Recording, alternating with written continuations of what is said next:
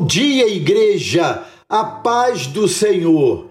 Amados, Cleide, minha esposa, estava lendo o capítulo 1 do Evangelho de João quando sentiu o desejo de entender um pouco mais sobre o significado do verso primeiro desse evangelho que diz: No princípio era o Verbo, e o Verbo estava com Deus, e o Verbo era Deus.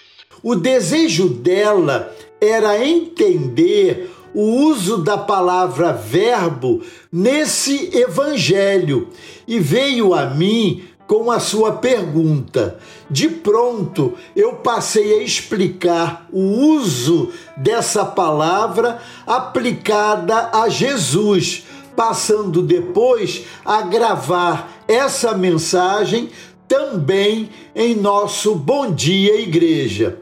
O historiador e poeta João dá a Jesus o nome de Verbo em sua narração. Em nossa gramática comum, um verbo é uma palavra cercada basicamente de ação. Para os antigos, verbo em português ou logos no grego era uma palavra que dava sentido às outras. Por isso, alguns tradutores apenas transcrevem a palavra grega e deixam logos no seu texto.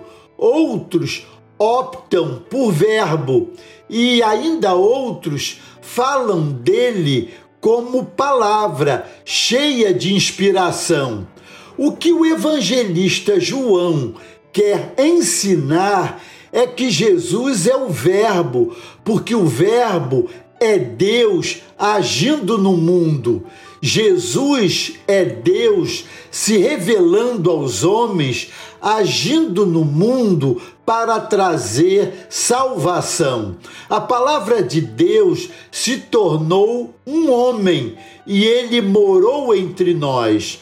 Jesus é o Verbo que põe a história em movimento. Jesus é a palavra que muda a história com a sua presença. Jesus é o Logos que transforma o mundo ao lhe trazer esperança.